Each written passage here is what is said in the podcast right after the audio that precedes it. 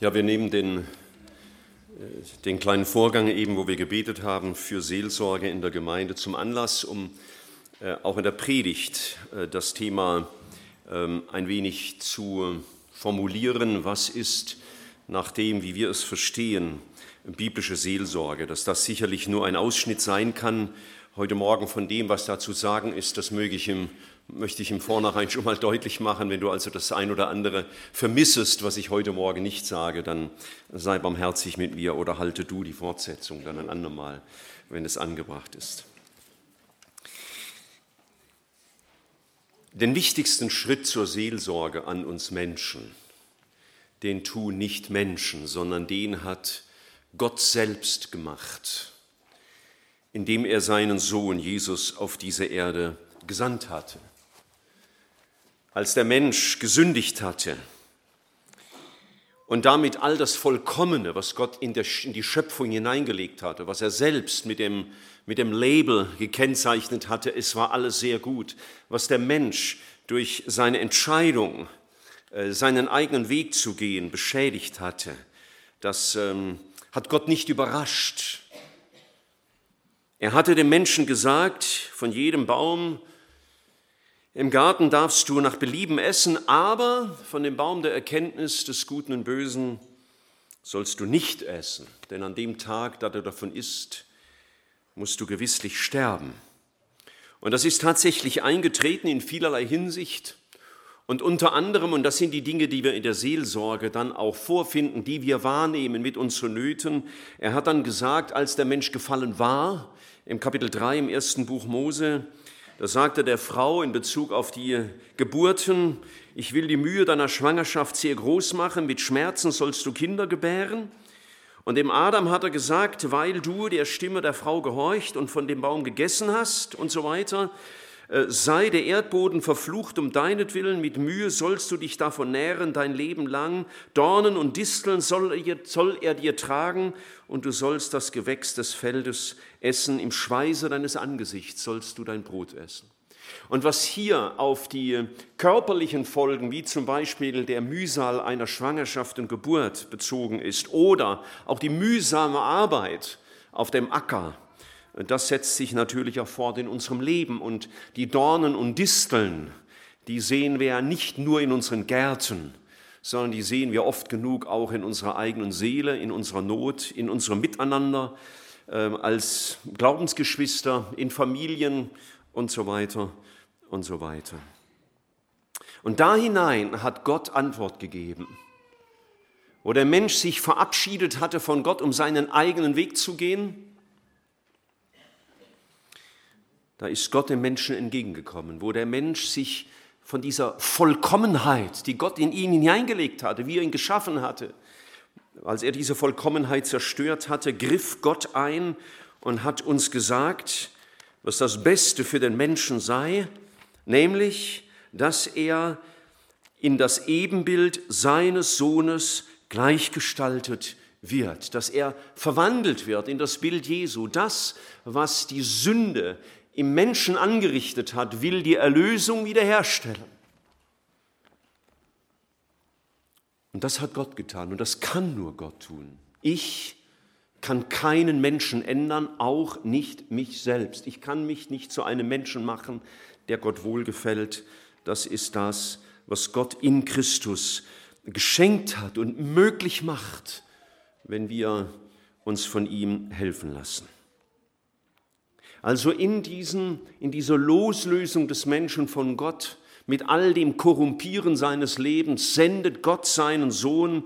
Und ich möchte einen ersten Bibeltext mit euch eröffnen im Kolosserbrief im Kapitel 2, um uns Hilfe entgegenzubringen. Im Kolosserbrief im Kapitel 2, da heißt es in den Versen 2 und 3, Kolosser Brief, Kapitel 2, Verse 2 und 3. Er sagt, ich kämpfe für euch, damit ihre Herzen ermutigt werden, in der Liebe zusammengeschlossen und mit völliger Gewissheit im Verständnis bereichert, zur Erkenntnis des Geheimnisses Gottes, des Vaters und des Christus, in welchem alle Schätze der Weisheit und der Erkenntnis verborgen sind. Die Antwort, die Hilfe, der Gegenstand der Seelsorge, den Gott in unsere Not hineingegeben hat, ist die Person Jesu, in dem alles gegeben ist. An Schätzen der Weisheit und der Erkenntnis auch für unsere Auseinandersetzung mit Dornen und Disteln. Und er schreibt weiter im Vers 6, wie ihr nun Christus, Jesus, den Herrn angenommen hat, so wandelt auch in ihm, gewurzelt und auferbaut in ihm und gefestigt im Glauben. Und ich könnte jetzt noch viel aus dem Kolosserbrief lesen, um zu zeigen, Paulus macht das deutlich, in Jesus ist die Antwort. Er ist das Geheimnis, er ist die Lösung für all das, was uns äh, hindert, ein siegreiches und gesundes Christsein zu führen. Er warnt uns schon, der Paulus, im Vers 8 und sagt, habt Acht, dass euch niemand beraubt durch die Philosophie und leeren Betrug gemäß der Überlieferung der Menschen gemäß den Grundsätzen der Welt und nicht Christus gemäß. Schon damals gab es Philosophien und Philosophie heißt eigentlich Liebe zur Weisheit. Es gab damals schon viele Weisheiten, die dem Evangelium gegenüberstanden. Und auch jede Psychologie und jede Psychotherapie hat natürlich eine Philosophie, also eine zugrunde liegende Denkweise. Und weite Teile, weite Teile, ich will das sehr differenziert sehen, weite Teile dessen, was uns heute an psychologischen Erkenntnissen durch die Welt präsentiert wird, ist eben, was hier steht, es ist, es beraubt besonders den Christen dessen, was ihm in Christus geschenkt ist, und es ist Betrug, weil es andere Wege zeigt ohne Jesus. Und deswegen müssen wir sehr wachsam sein. Und Paulus setzt dann seine, seine Beschreibung fort und sagt, denn, damit greift er diesen Gedanken auf, lasst euch nicht betrügen durch falsche Konzepte, denn in ihm, er greift das nochmal auf, in ihm wohnt die ganze Fülle der Gottheit leibhaftig.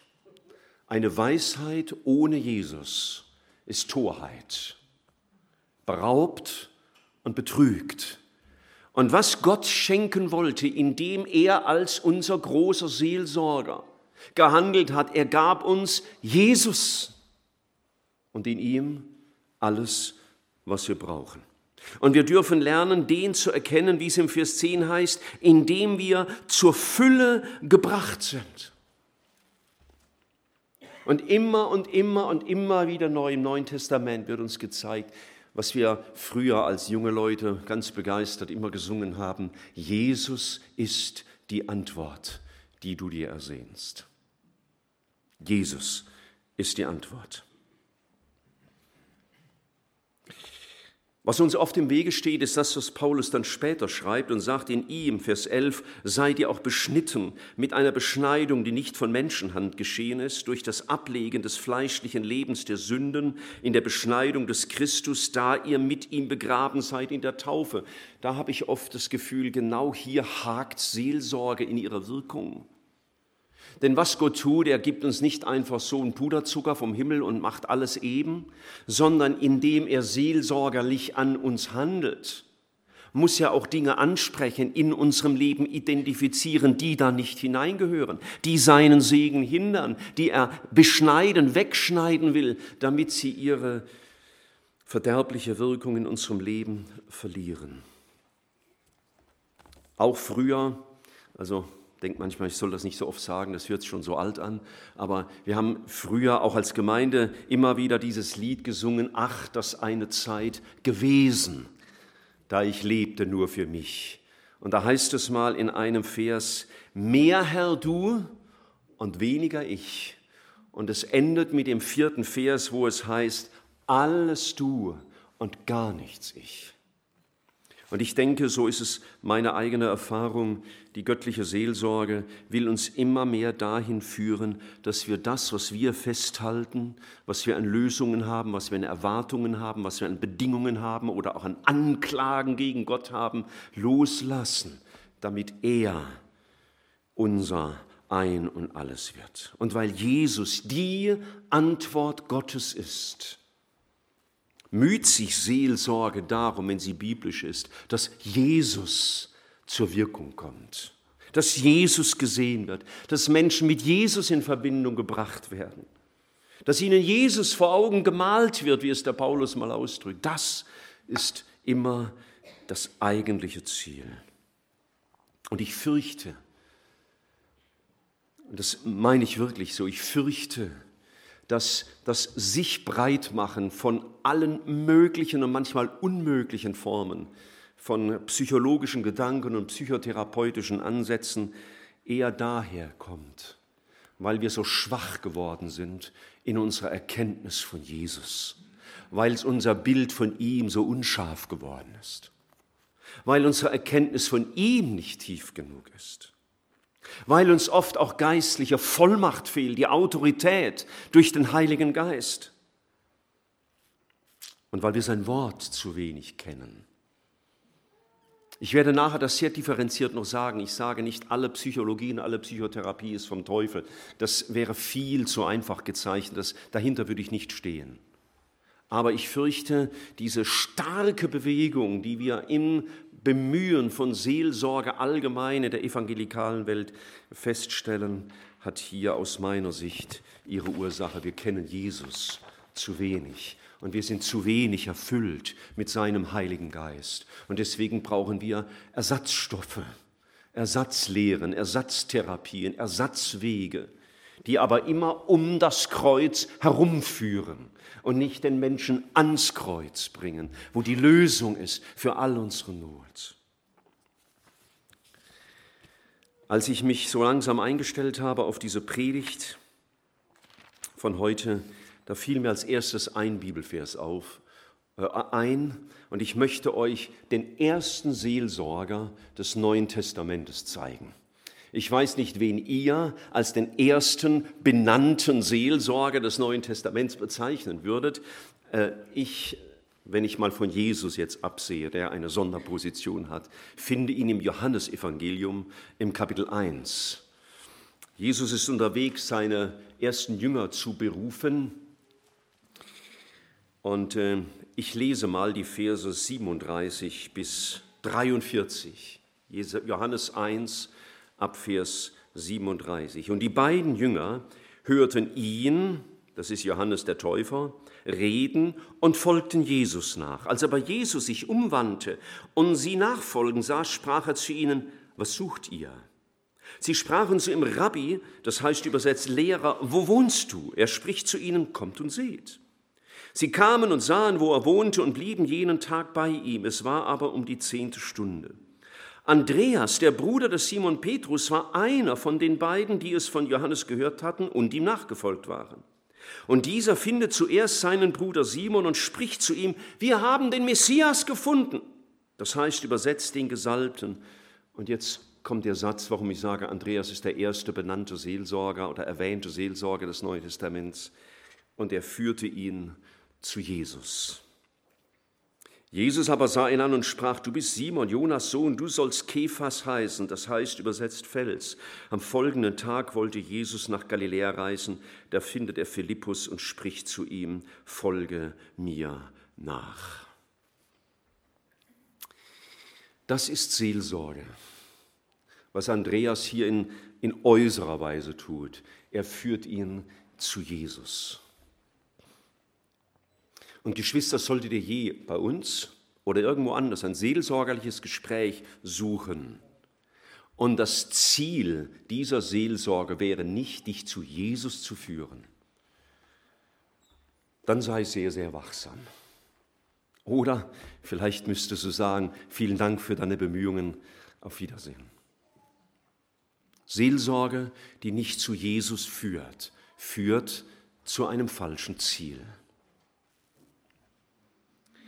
Wenn wir den Zusammenhang des ersten Kapitels nur mal ganz grob anschauen, dann finden wir Sätze wie Vers 29, siehe, das Lamm Gottes, das der Welt Sünde hinwegnimmt. Wir werden zu Jesus geführt als dem, der Sünden vergibt. Und wenn ich mit verzweifelten Menschen rede, die leiden unter ihrem Versagen, das manchmal sehr gravierend sein kann, dann darf ich ihn zu Jesus führen, zu dem Herrn, der die Sünde der Welt getragen hat. Und da gibt es keine Ausnahme, die er nicht getragen hat.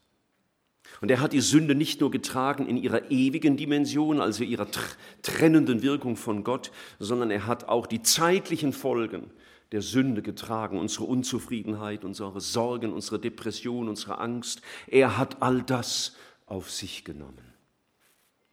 Jesus kam, um Sünde hinwegzunehmen mit all ihrer trennenden und zerstörenden Wirkung auf den Menschen.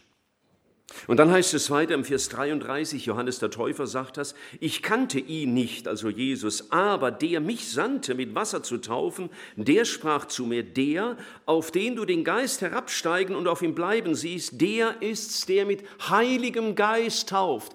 Der Heilige Geist ist die Kraft in meinem Leben, die mich befähigt, dem Willen Gottes gemäß zu leben.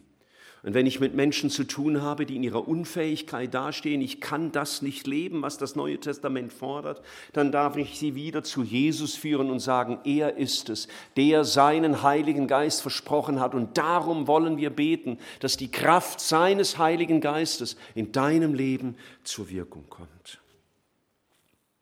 Sehr schön fand ich diese beiden Männer, die folgen Jesus nach und gebrauchen einen Ausdruck, den wir vielleicht ein bisschen falsch verstehen könnten. Äh, sie sagen zu ihm, als er sie fragt, was möchtet ihr, sagen sie, ähm, wo wohnst du? Ähm, das ist jetzt nicht, wie wir das heute machen, kann ich mal deine Kontaktdaten haben deine Adresse, deine E-Mail-Adresse, deine Handynummer und was weiß ich, deine Facebook oder was weiß ich ja immer, Kontaktdaten. Und als Jesus ihnen sagt, kommt und seht, dann ging es um was ganz anderes. Es ging nicht darum, die Wohnung kennenzulernen, was hat er für Möbel und wie viel Quadratmeter hat er und hat er eine schöne Sonnenterrasse, sondern was hier ausgedrückt ist, wir möchten dich besser kennenlernen. Denn das Zuhause eines Menschen macht ihn aus. Deswegen, wenn ich Menschen richtig kennenlernen will, dann besuche ich sie immer zu Hause. Also sollte ich mich mal bei dir einladen, dann weißt du, was die Glocke geschlagen hat. Ich möchte dich besser kennenlernen im Kontext dessen, was dein Zuhause ausmacht. Ich möchte dein Leben kennenlernen, was dich beschäftigt, was deine, was deine Freuden sind und deine Sorgen. Ich möchte dich kennenlernen. Und das sagen die beiden, Herr, wir möchten dich besser kennenlernen. Ähnlich wie die Griechen, die mal zu den Jüngern kamen und sagten, wir möchten Jesus gerne sehen. So Seelsorge hat dieses Anliegen, dieses Ziel, dass Menschen Jesus besser kennenlernen, in Tiefe erfassen, wer ist Jesus und dass er wirklich die Antwort ist.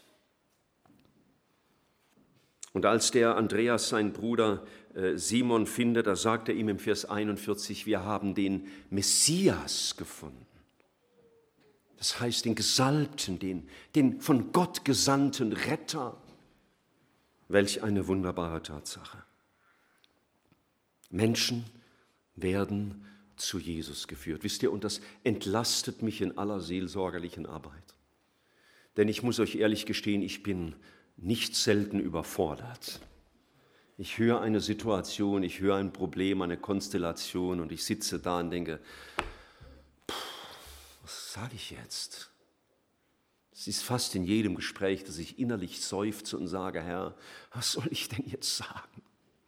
Und wisst ihr, manchmal weiß ich es dann immer noch nicht, wenn der andere alles gesagt hat und ich alles gefragt habe. Da weiß ich immer noch nicht, was ist die Lösung. Aber das kann ich. Komm, wir gehen gemeinsam zu Jesus. Ihn zu Jesus zu führen. Schau, mein junger Freund, der freut sich darüber. Jawohl, zu Jesus äh, werden wir geführt. Seelsorge bedeutet also zunächst einmal zu Jesus begleiten, zu Jesus hin ermutigen, an Jesus erinnern, etwas zu lehren über Jesus, wer Jesus ist. Jesus selber hat das in seinem sogenannten hohepriesterlichen Gebet in Johannes 17 so ausgedrückt, das ist aber das ewige Leben, dass sie dich, den allein wahren Gott und den du gesandt hast, Jesus Christus, erkennen. Das heißt eine innige, wissende Beziehung zu ihm haben. So das ist das eigentliche Wesen von Seelsorge. Ich könnte jetzt Amen sagen und hätte euch das Wichtigste gesagt, was es über Seelsorge zu sagen gibt. Und jede Seelsorge, was immer sie auch für ein Modell verfolgt, und da gibt es sehr viele, sehr hilfreiche Modelle. Ich, hab, ich lese immer wieder Bücher über Seelsorge. Ich lerne sehr gerne von erfahrenen Seelsorgern, auch wenn sie mal ein bisschen anders unterwegs sind, wie wir das so kennen. Das Wort Gottes sagt, ja, prüfet alles. Und das Gute behaltet. Und das will ich tun. Aber jede Seelsorge, die nicht dieses Ziel hat, die nicht getragen ist, von diesem Anliegen Menschen zu Jesus zu bringen, dass er handelt, ist letztlich, wenn ich es mit dem Sündenfall ausdrücken will, Essen vom Baum der Erkenntnis, der menschlichen Erkenntnis, der eigenen des eigenen Wissens, der Überzeugungen ist. Letztlich Philosophie, ist letztlich Betrug, weil es den Menschen zu einem falschen äh, Ziel bringt.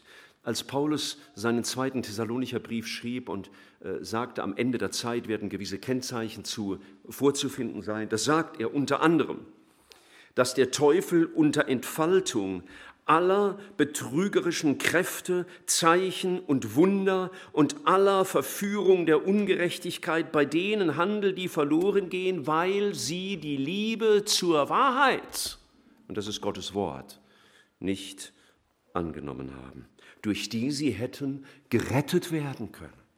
Durch diese Wahrheit des Wortes Gottes geschieht Rettung nicht nur im Sinne, ich komme da nicht in die ewige Verdammnis, sondern mich rettet aus all der Not, aus all den Dornen und Disteln, die mich, in die ich mich verheddert habe. Und wo wir dieses Ziel Gottes aus den Augen verloren haben, dass nicht Jesus unsere Antwort ist und wir näher zu Jesus hinkommen, werden wir betrogen. Ein drittes möchte ich sagen. Der Herr selbst sagt mal im Propheten, durch den Propheten Jeremia Folgendes. Jeremia Kapitel 17, Vers 9. Da stellt der Herr fest, und wenn du lang genug auf dem Weg mit Jesus bist, wirst du mit einem tiefen Seufzen immer wieder neu feststellen, dass natürlich auch dieser Satz Gottes Wahrheit ist. Und da steht, überaus trügerisch ist das Herz und bösartig. Wer kann es ergründen? Da mag mancher moralisch hochstehende Mensch sich wehren und sagen, also bitte mal, gell? ich bin doch nicht bösartig. Ja, okay. Wart mal ein bisschen ab und du wirst sehen, wie Gott auch dir eine tiefere Erkenntnis des eigenen Herzens schenkt. Das ist ein Geschenk, wenn wir unser Herz sehen. Und er sagt, wer kann es ergründen? Das Herz des Menschen. Und schaut, was er sagt dann. Ich, der Herr. Ich erforsche das Herz und prüfe die Nieren. Ich kenne das Herz.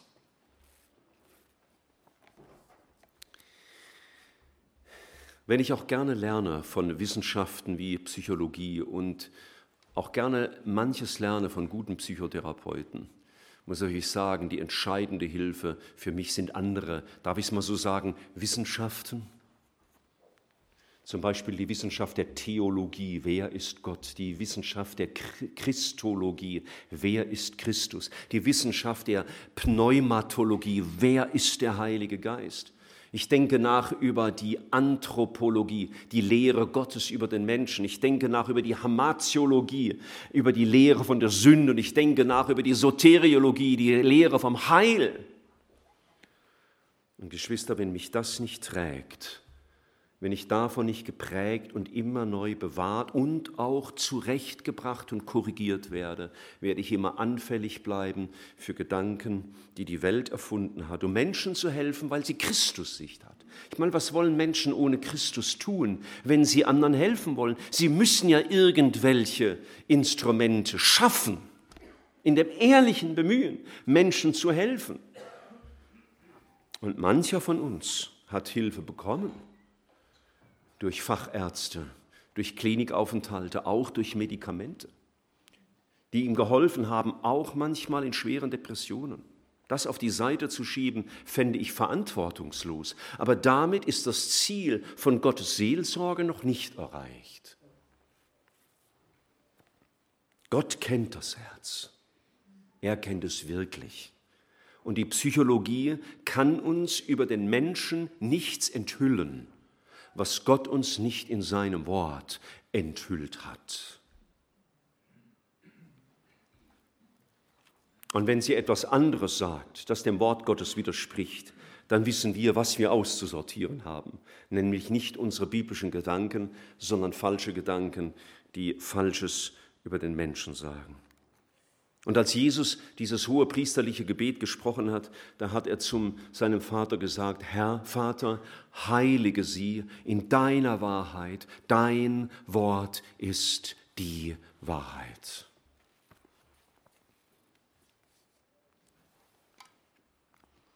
Die Heilung unserer Seele, um die es ja in der Seelsorge geht, die Gesundheit unserer Seele für unser geistliches Leben bis hin hinein in unser körperliches und psychisches Empfinden, die Heilung unserer Seele nach Gottes Gedanken geschieht immer in dem Maße, wie Christus Raum finden kann in unseren Herzen.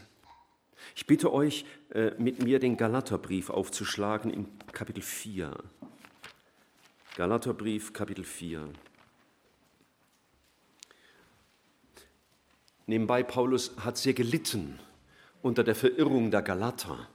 Es waren Menschen, die hatten das Wort Gottes gehört und dann hatten sie sich verstrickt in eigene Wege. Vor allen Dingen eigene Wege, ihre Seligkeit zu schaffen durch das Einhalten moralischer Regeln und viele andere Dinge, die ihnen sich geöffnet haben.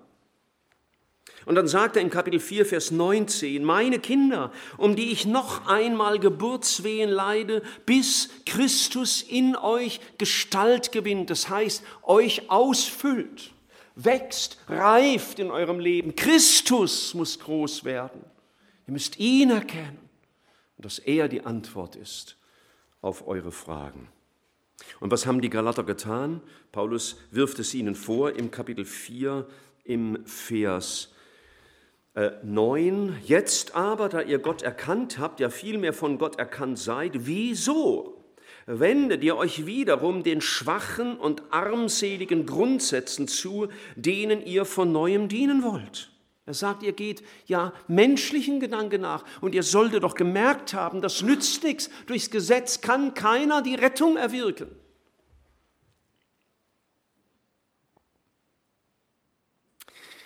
Und jedes Konzept, das mir helfen will, eine reife, gesunde Persönlichkeit zu werden, die nicht davon ausgeht, dass sie mich zu Jesus führt, ist schwach und armselig. Der Mensch ist dann vielleicht aufgeblasen, weil er ganz tolle Dinge auf einmal versteht und da gibt es ganz geschwollene Sätze, die die Leute sagen, aber vielfach sind das Luftblasen. Wenn nicht Christus Gestalt gewinnt in einem Menschen, ist Gottes Ziel nicht erreicht. Und Geschwister, darum geht es Gott. Er hat einen Gedanken. Er hat gesagt, eifersüchtig wacht er darum, darüber, dass wirklich Christus gepriesen wird und dass er zu seinem Ziel in unserem Leben kommt. Ich habe vorhin schon gesagt, wir sind, wir sind dankbar äh, für manche Erkenntnisse, die wir gewonnen haben, auch von Menschen, die sich in wissenschaftlicher Weise beschäftigen mit Abläufen in einem Menschen. Ich höre da gerne zu. Wir hatten viele Jahre lang äh, psychisch schwerkranke Menschen bei uns in der Familie gehabt. Und ich habe mich immer mit ihren Ärzten unterhalten. Das war mir ganz wichtig. Und ich habe diesen Ärzten zugehört. Die waren keine Christen, aber ich habe ihnen zugehört. Was denken sie? Wie schauen sie den Menschen an? Ich habe gefragt, was ist ihr Ansatz? Was ist ihr Zielpunkt? Und ich muss sagen, ich habe da viel dazugelernt Und oft habe ich mich einfach auch in dem Ansatz, den ich verfolgt habe, bestärkt gefühlt. Vielleicht konnte ich Dinge tun, die der Arzt nicht kann. Und der Arzt konnte Dinge tun, die ich nicht konnte. Ich glaube, es ist äh, sehr äh, unklug, wenn man meint, man wisse alles. Auch du hast die Bibel noch nicht in aller Tiefe erkannt.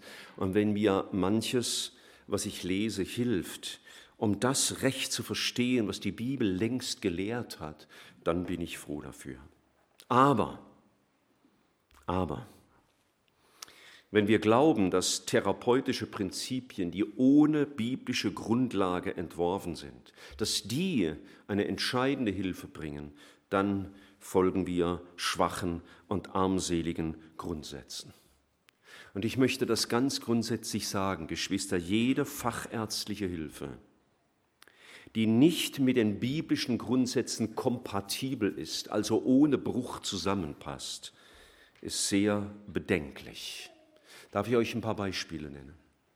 Da ist eine Frau schwanger, es gibt Probleme in ihrer Schwangerschaft, sie lässt sich untersuchen vom Gynäkologen und der Arzt stellt fest, ey, mit dem Kind stimmt irgendwas nicht oder das ist eine sogenannte Risikoschwangerschaft. Dein Leben, Frau, könnte in Gefahr sein, wenn die Schwangerschaft weitergeht.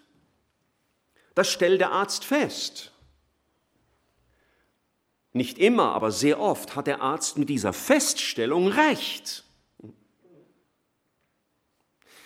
Und dann sagt mancher Arzt, und deswegen rate ich Ihnen zu einem Schwangerschaftsabbruch.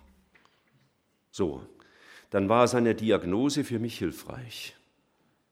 Ich kann mich vielleicht auf etwas einstellen, aber sein Rat ist zu verwerfen, denn er denkt nicht von der Bibel her. Denn die Bibel sagt deutlich, du sollst nicht töten. Und Abtreibung ist Mord. Punkt. Mehr gibt es dazu nichts zu sagen. Nicht, dass Gott das nicht vergeben würde, wenn du es getan hättest. Wenn du ein Kind abgetrieben hättest und du würdest heute darunter leiden und das Jesus bekennen, dann würde dir er sofort vergeben, wie jede andere Schuld auch. Wie schnell deine Seele darüber zur Ruhe kommt, das mag vielleicht eine andere Sache sein. Oder du gehst zum Arzt, ist uns auch passiert, schon als unsere Kinder klein waren, gehen zum Arzt und Husten oder naja, was Kinder halt oft so haben. Und dann gehe ich nach Hause, ist wirklich geschehen. Und zu Hause gucke ich das an, nachdem ich das Medikament geholt hatte von der Apotheke. Und dann sehe ich, das ein homöopathisches Mittel. Nun, die Diagnose des Arztes war wahrscheinlich richtig. Ja, das Kind hat XY gerade. Aber seine Lösung war für mich nicht akzeptabel. In diesem Falle, nicht, dass man das immer so machen muss, äh, Punkt 1 auf jeden Fall, ich habe das Medikament, entweder habe ich es weggeschmissen oder zurückgetragen in die Apotheke, das weiß ich nicht mehr. Und dann habe ich gesagt, jetzt beten wir einfach für unser Kind. Wenn du dann nochmal zum Arzt gehst und sagst, schreiben Sie mir wieder was anderes, sage ich nicht, das sei nicht geistlich und biblisch. Ja, aber ich muss eine Konsequenz ziehen. Und wenn ich mit einem, Fach, mit einem Facharzt für Psychiatrie oder Psychotherapie spreche, und der mir rät und sagt, hören Sie, Ihr Problem kommt nur, weil XY schuld, schuldig geworden ist an Ihnen. Da ist die ganze Schuld und jetzt fangen Sie mal Ihre Mutter zu verfluchen und zu hassen und haben Sie einen Boxsack zu Hause, stellen Sie sich vor, dass Ihre Mutter und dann prügeln Sie so lange auf den Boxsack ein, bis Sie Ihre Probleme los sind. Steht da, dann ist vielleicht manche Diagnosestellung richtig gewesen, manches, was wir erleiden, hat wirklich zu tun mit unserer Kindheit und Jugend. Natürlich ist das so. Aber die Lösung, die wäre für mich inakzeptabel. Und wenn jemand in einem, im, im, im Bemühen einer seelsorgerlichen Arbeit das Ziel verfolgt, das Selbstbewusstsein des Menschen aufzubauen, ich betone das selbst, aber nicht sagt, schau mal, dein Selbstwertgefühl findest du in Jesus dann muss ich auch sagen, vielleicht ist die Diagnose recht, dein Selbstwertgefühl ist völlig am Boden und das habe ich oft genug in der Seelsorge gesehen, dass Menschen eine fatale Sichtweise von sich selber hatten, gar nicht biblisch. Aber das Wertgefühl kann nur in Christus kommen. Manche Therapie ist hilfreich, um schwere Traumata zu behandeln, zum Beispiel. Aber achte darauf, dass der Ansatz dessen, was du als Hilfe bekommst, kompatibel ist mit dem, was die Bibel lehrt.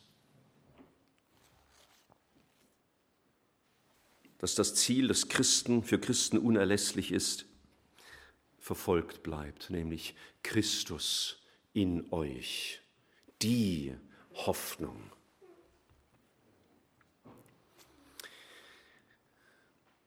Und ein letztes, bevor ich in die Schlusskurve komme, möchte ich noch kurz ansprechen, was jeder Arzt und jeder Seelsorger, zu denen ich mich auch zähle, natürlich immer versucht ist, dem Menschen die Not zu nehmen. Das ist oft meine Versuchung. Ich will, dass das Problem wegkommt aus dem Leben des Menschen. Aber manchmal hat Gott das gar nicht vorgesehen, dass das Problem eliminiert wird.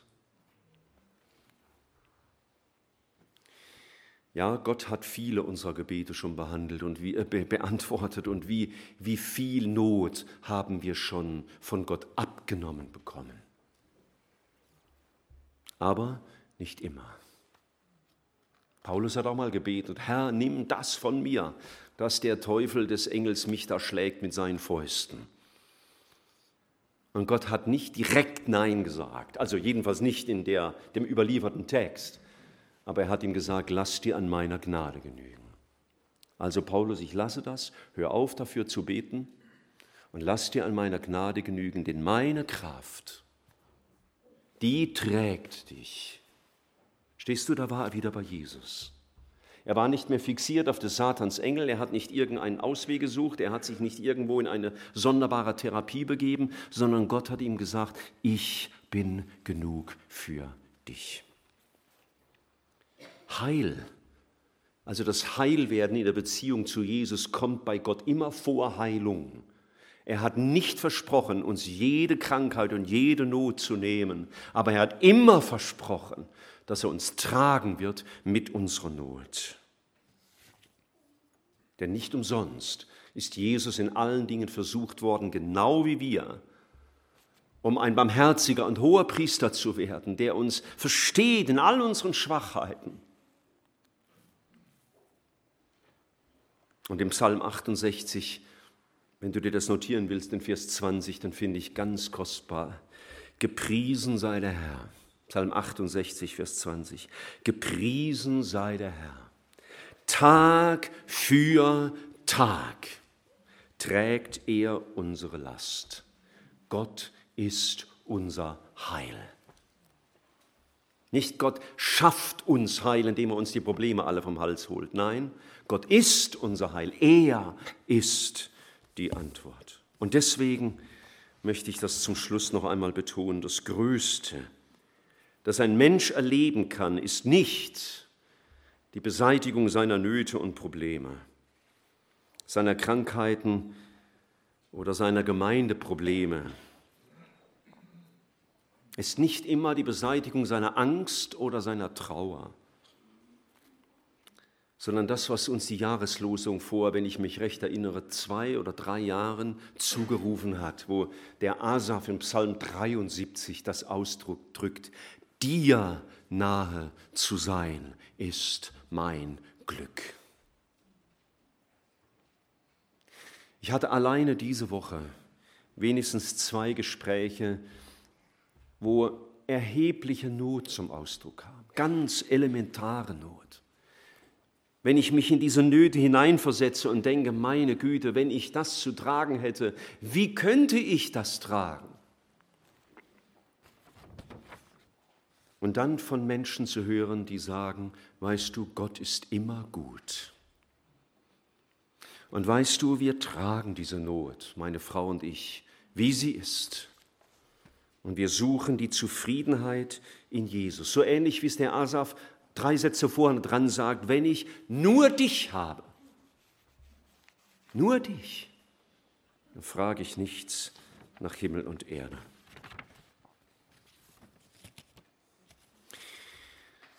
Liebe Geschwister aus der Gemeinde haben mir äh, ein Buch geschenkt. Es passiert oft, dass man mir ein Buch schenkt. Mancher denke ich auch, wenn sie mir nur auch die Zeit dazu auch noch schenken würden, es zu lesen. Ja, ist oft gut gemeint und ja, ja, okay. Ist immer lieb gemeint, natürlich, immer.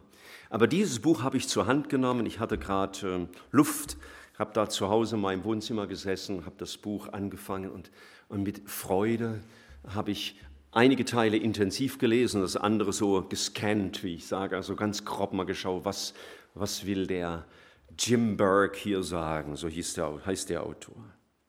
Der Titel seines Buches ist Gott ist immer, Gott ist mehr als genug.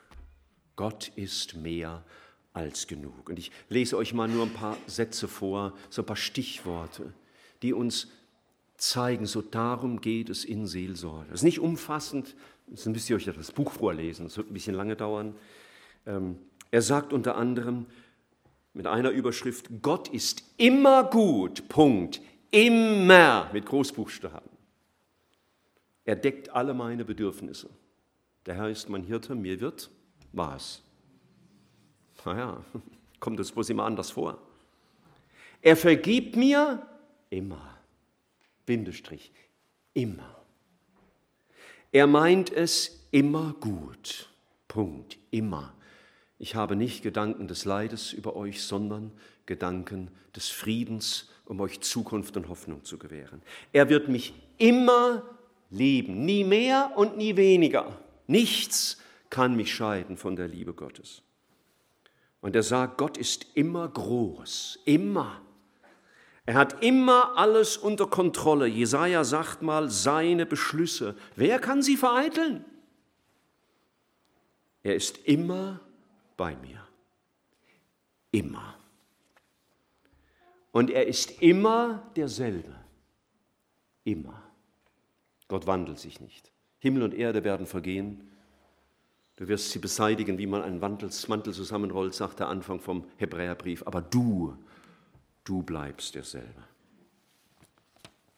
Ich schließe mit einem Satz aus dem zweiten Petrusbrief im Kapitel 1, der das noch einmal sehr schön zusammenfasst. Zweiter Petrusbrief, Kapitel 1. Ich lese die Verse 2 und 3. 2. Petrusbrief, Kapitel 1, Verse 2 und 3. Gnade und Friede werde euch immer reichlicher zuteil in der Erfüllung eurer Wünsche. Oder, Entschuldigung, nein, in der Erhörung eurer Gebete. Ist ein bisschen frommer, oder? Kein Protest? Steht auch nicht da. Was steht da? Gnade und Friede werde euch immer reichlicher zuteil in der Erkenntnis Gottes und Jesu unseres Herrn. Geschwister, ich bezweifle, dass wir irgendein bedeutendes Problem unseres Lebens anders lösen können, als dass wir wachsen in der Gnade und in der Erkenntnis Gottes und Jesu unseres Herrn. Und er sagt weiter, da seine göttliche Kraft uns, und jetzt pass auf, da steht das Wort alles, und wenn Gott sagt alles, meint er alles, immer alles, da seine göttliche Kraft uns alles zum Leben und zur Gottseligkeit geschenkt hat. Wodurch? Durch die Erkenntnis dessen, der uns berufen hat. Vers 4, durch die er uns die kostbarsten und größten Verheißungen geschenkt hat. Das ist, was Andreas getan hat mit Simon. Er hat seinen Bruder zu Jesus geführt. Gesagt, da, da ist deine Hilfe. Und lieber Bruder, liebe Schwester, lieber Besucher, wenn du deine Hilfe woanders suchst als bei Jesus, wirst du immer an der falschen Stelle suchen. Und wenn du als Christ die Lösung deiner Nöte auf einem anderen Weg suchst, als näher zu Jesus zu kommen, läufst du immer in die falsche Richtung. Denn Gott hat nur ein Ziel, dass wir Jesus erfassen und Jesus unser Ein und alles wird. Und es soll nicht erst in der Herrlichkeit so sein, was sich unsere alten Geschwister manchmal gerne wünschen in der Seniorenstunde. Wenn nach der Erde Leid, Arbeit und Pein ich in die goldenen Gassen ziehe ein, wo es dann heißt, wird nur Jesus und Jesus allein Grund meiner Freude und Anbetung sein. Ich liebe dieses Lied. Ich singe es mit großer Freude und Anbetung. Aber, Geschwister, ich will damit nicht warten bis dann, sondern Jesus soll heute der Grund meiner Freude und Anbetung sein. Jesus ist die Antwort. Und deswegen führen wir Menschen zu Jesus. Und er streichelt nicht immer. Manchmal am Anfang habe ich gesagt, beschneidet er, greift ein, er überführt von Schuld. Er zerbricht auch manches und ruft zur Umkehr. Er demütigt manchmal, ja, aber er macht uns auch Mut, er schenkt uns seine Verheißung, er zeigt uns die Quelle der Kraft, die in Jesus durch seinen Heiligen Geist gegeben ist. Er befreit von Mächten der Finsternis und von Gebundenheiten der Sünde. Und er gibt Wegweisung, damit wir wissen, wie es weitergeht. Und deswegen hat es Asaf richtig gesagt, dir nahe zu sein, ist mein Glück. Das soll mein Anspruch sein für meine seelsorgerliche Arbeit. Und das ist der Anspruch der Geschwister, die mit mir vorhin hier vorne standen. Und ich hoffe, das ist genau das, was du möchtest, wenn du anderen dienst, dass sie Jesus begegnen. Lasst uns einen Augenblick still werden zum Gebet, jeder still auf seinem Platz, dass wir nicht laut beten, sondern jeder still in seinem Herzen. Ich schließe das dann ab. Herr, wir beten dich an Herr Jesus, dass du die Antwort bist. Du bist die Antwort Gottes auf die Sünde und Not dieser Welt. Und danke, dass dein Wort an so vielen Stellen sagt, und wir haben nur einige davon gelesen, dass in dir alles ist, was wir brauchen. Auch Herr, wenn du uns manchmal vielleicht äußere Hilfen schenkst, die Hilfe für unsere Seele ist dir nahe zu sein, ist dich zu erfassen, dich tiefer zu erkennen. Und ich bitte dich, Herr, hilf mir und uns allen zu sein wie Andreas und der andere Jünger, die dir nachgelaufen sind und gesagt haben, Herr, wir wollen sehen, wo du wohnst, wir wollen sehen, wer du bist, wir wollen dich besser kennenlernen, weil du die Antwort bist und in dir die Lösung ist für all meine Nöte. Herr, wir haben es vorhin gesungen. Zünde an dein Feuer, Herr, im Herzen mir. Ja, Herr, wir wollen brennend im Geist sein, das heißt, wir wollen gepackt sein von dir und von diesem einen Gedanken durchdrungen sein. Du bist unsere Antwort. Und Herr, wir wollen sie von dir erbitten. Herr, nicht immer gibst du uns die Antworten sehr schnell. Manches muss reifen. Wir müssen manche Dinge lernen. Aber Herr, hilf uns, dass wir dich suchen und dir nicht aus der Schule laufen, nicht zweifelhafte Quellen anzapfen.